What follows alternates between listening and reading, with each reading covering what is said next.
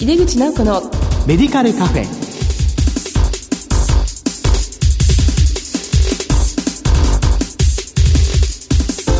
こんばんは。帝京平成大学薬学部の井出口直子です。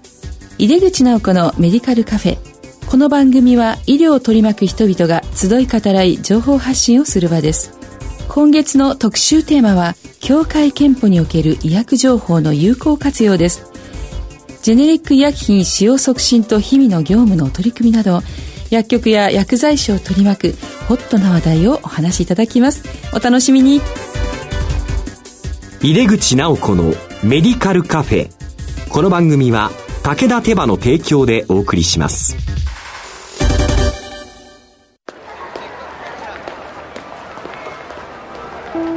世界は大きく変化している価値観も大きく変わっている。これからの時代健康とはどんなことを言うのだろう。医薬品には何が求められるようになるのだろう。一人一人に寄り添いながら価値ある医薬品を届けたい。私たちは武田手羽です。協会憲法における医薬情報の有効活用特集の1回目です。今回はジェネリック医薬品使用促進の取り組みと題してお送りします。ゲストは全国健康保険協会静岡支部企画総務グループの七海直春さんです。七海さんどうぞよろしくお願いいたします。よろしくお願いいたします。この番組初めてなんですよね。健康保険の方の来ていただけますのはですね、だからすごい楽しみにしておりますのでよろしくお願いします。あの、まず七海さんのあの今のお仕事に疲れるまでの経緯など教えていただけますか？はい。私は青山学院大学を卒業後、先進の組織であります社会保険庁の勤務を得まして、現在の全国健康保険協会での勤務に至っております。私ども協会憲法は、これまで国が運営をしておりました政府干渉健康保険を引き継ぎまして、平成20年10月に設立をされた広報人でございます。主に中小企業の社員の方、そしてご家族の方が多く加入をされていらっしゃいまして、現在全国で約3900万人の方々が加入されていらっしゃいます。あの、私どもの、業務としましては、主に加入者の方の病院に受診した時の医療の給付ですとか、予防事業としてましては、検診、そして保健指導、さらに最近では、医療費適正化対策に特に力を入れているところでございます。そんな協会憲法でございますけれども、中期の行動計画としまして、アクションプランというものを策定をしております。まあ、このアクションプラン、えー、現在第4期になってまいるんですが、えー、現在は特に戦略的な機能強化としまして、データを用いて事業を展開していく、そして意見を発信していくということに力を入れております。まあ、来たる2025年問題におきましては、医療費が54兆円、これは実に国の予算の半分とも言われておりますけれども、すごいですよね。えまあ、そして、あの、近年では、え培養薬品などが、え伸びておりますので、まあ、どうしてもこの薬剤費も伸びているというふうな背景もございます。そうですね。まあ、そこで、あの、ジェネリック医薬品につきましては、政府の骨太の方針におきまして、平成32年9月までに80%としての目標が掲げられております。まあ、すべての医薬品がジェネリック医薬品に切り替われば、1.5兆円の抑制にもなることから、まあ、協会憲法としましても、現在、ジェネリック医薬品の推進に取り組んでいるところでございます。はい、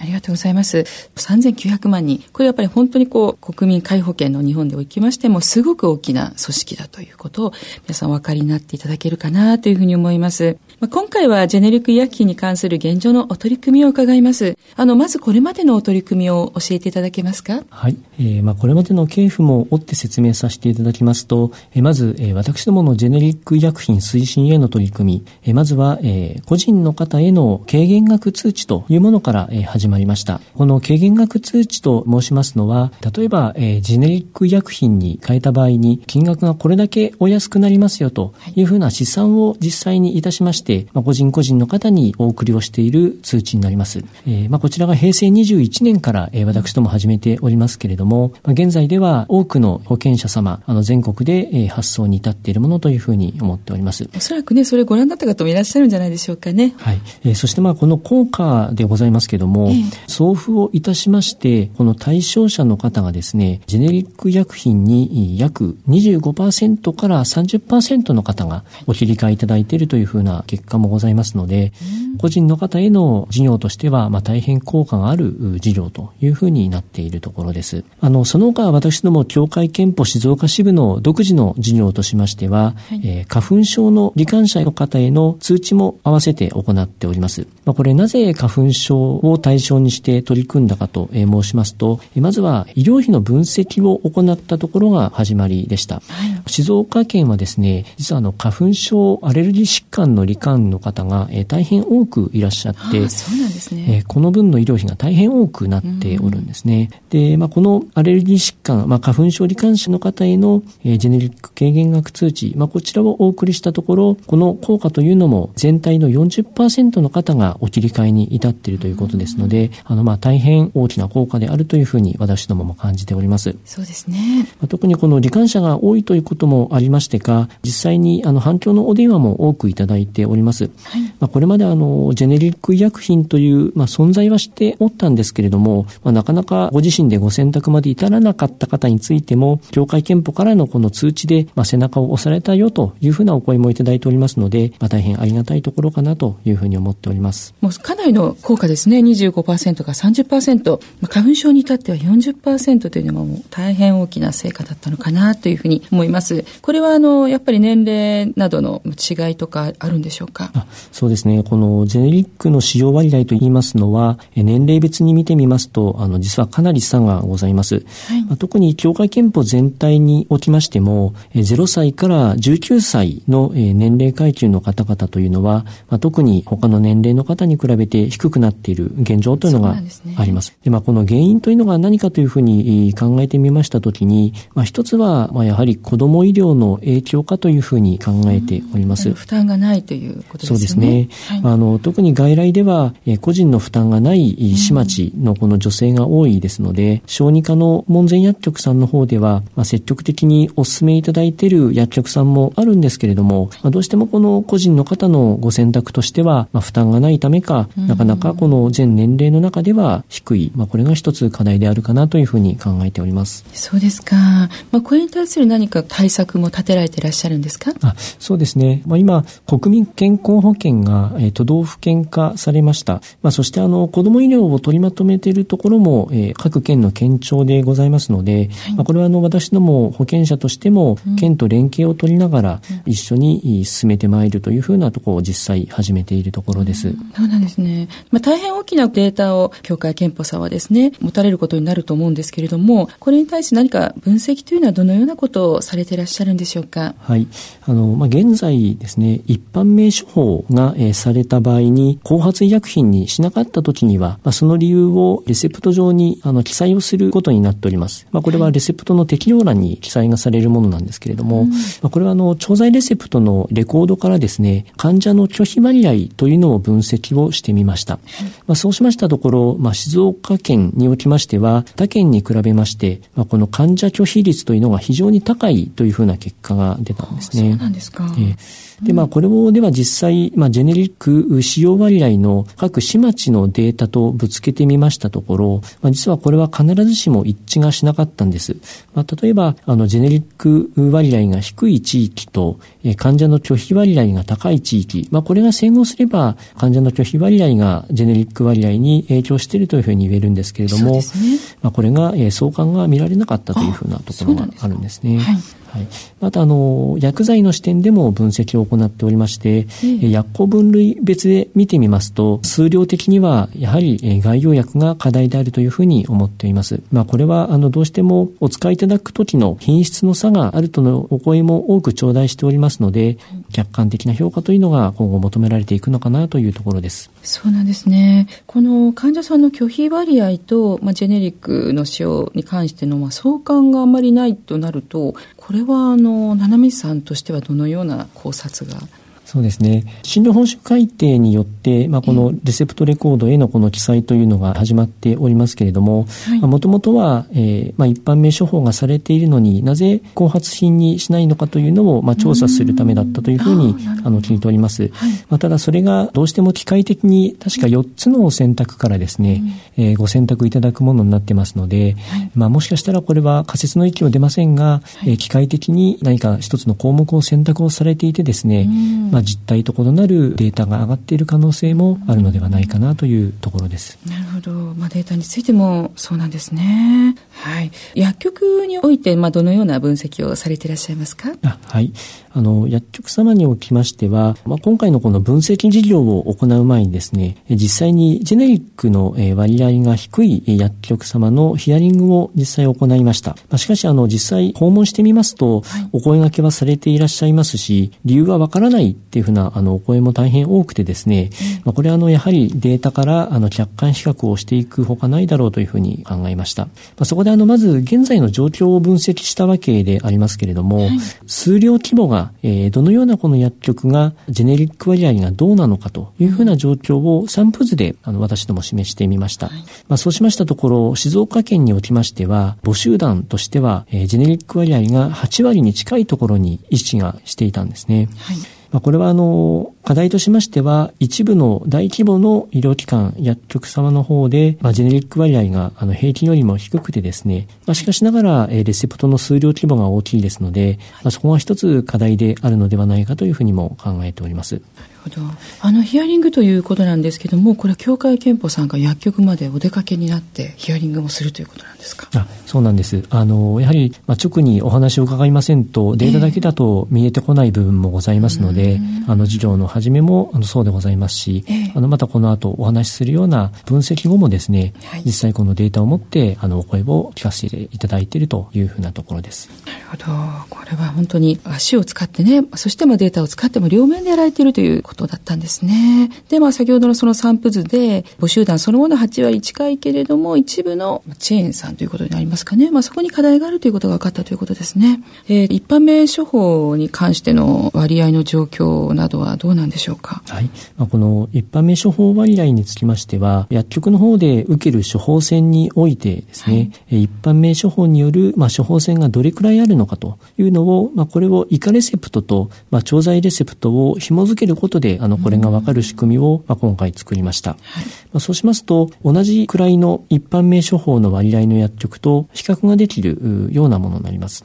まあ、一般名処方されている処方箋がどれくらいあるかというのは、あの、今年度、厚生労働省の方の調査の実施事項にも入っているようです。またあの、これを市町別に一般名処方だけのレセプト群と、またあの、全体のレセプト群とを比較した分析結果もございます。はい、まあ、この結果は、一般名処方をされたレセプト群が全体と比較して7ポイントほどジェネリック割合が高い結果となりました。まあ、つまり一般名処方割合がジェネリック割合に影響をするということが改めて浮き彫りになった結果と言えます。なるほど。一般名処方、重要なんですね。あの、憲法さんでは、経営的視点からの分析もされているということですけれども。はい。あの、まあ、私どもとしては、あの、ジェネリックの推進ということで、あの、考えてしまいがちなんですが、うん、あの、薬局様の方に目を移してみますと、やはりあの、経営をしながら、こういったジェネリック医薬品も推進をしていらっしゃいますので、はい、経営的視点から今、調剤点数がどのような推移にあるかというのをお示ししたのがこの分析になります。うん、どうしてもジェネリック医薬品が進んでまいりますと、薬価収益というのは下がってまいるかと思うんです。しかしながら、薬局の収益構造が現在どのようにシフトしていくかというのを地域ごとで分析をしまして、はい、そこの地域とご自身の薬局とで今どのような状況なのかというのをあの比較できるような分析も行いました。そうなんですね。まあ中身もちょっと知りたいんですけど、どんな感じにシフトをしているんでしょうかね。まあこれはですね、あのやはりまあかつてはあの薬価がメインでまあ収益が上がっていたような背景があると思うんですけれども、えー、まあ徐々に各種の加算ですとか、あのそういったものでまあ収益を上げるような仕組みにシフトをしているようです。はい、ありがとうございます。別冊の薬剤実績リストというものもお作りだということなんですけど、これについて教えていただけますか？はい。まあ、これもあの、最初の薬局様へのまあヒアリングで見えてきたところもあるんですけれども、はい、やはりこのジェネリック医薬品、品目数が大変に多くございますので、えー、まあ、かねてからまあ課題在庫の問題というのが指摘がされておりました。はい、まあ、そこで現在の調剤レセプトからですね、医薬品の実績値をあくまで参考にはなりますけれども、あの採用品目の検討のために役立てられないかと思って作ったのが、この医薬品実績リストです。まあ、これはあの、先発名から作品をいただきますと、まあ、その後発品を閲覧ができて、まあ、かつ実績値もわかるというものがあの出来上がりました。あすごい貴重なものですね。まあ、どれが一番後発品で使われているかっていうのがもう分かってしまう。そういうことですよね。そうですね。まあ、これに関してのこう展開されていていかがでしょうか？はい。あのいよいよまあこういったツールが出来上がりまして、静岡県は1700ほどの薬局がございますので、うん、まあこの県内すべての薬局に情報をお届けしたわけでございます。はい、最初はあの送る前はですね、えー、まあクレームをいただくんじゃないか、お叱りをいただくんじゃないかというふうにあのドキドキしておったんですけども、そうなんですね。あのありがたいことに一件もございませんでした。ね、むしろありがたいっていう声だったんじゃないでしょうか？ありがとうございます。まあそしてあの、実際に、まあ、こういった情報を持ちながら訪問も始めております。まあ、実はあの、訪問をする前にはですね、その薬局が、まあ、どのような状況にあるかというのを調べてまいるんですけれども、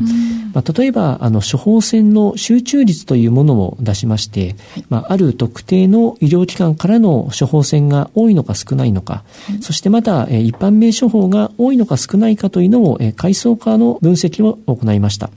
まあ、そこで、まあ、処方箋集中率が高ければ、あのどうしてもドクターの意向が処方箋に反映されやすくなりますので、あそ、ね、まあ、そこで、えー、うん、一般名処方の割合が少なければ、まあ、それは、えー、ドクター側の意向で、なかなか薬局としては切り替えがしづらい状況にあるのではないかというのもわかります。うん、そうですね。まあ、実際我々があの訪問するときにはアポイントメントを取ってお伺いをしているんですけれども、まあ、今回情報誌を先にお届けをしたことでですね、うん、あの、そこの門前薬局様としては、すぐ前にあるる医療機関のドクターとお話し合いの場を持たれたそうです。そしてまたこのドクターが、まあ、かねてからジェネリック医薬品の切り替えに否定的だったんですけれども、まあ、私ども保険者から、まあ、このような情報が届いたので、まあ、そろそろ、あの、進めてみませんかということで、お話し合いの場が持たれたということで、まあ、これは、あの、事業を展開して、あの、良かった点かなというふうに思います。いや、本当ですね。今回のこの別冊ですね。まあ、これが、あの、話し合いのきっかけになったということで、も非常に貴重な資料ということが分かりました。ありがとうございます。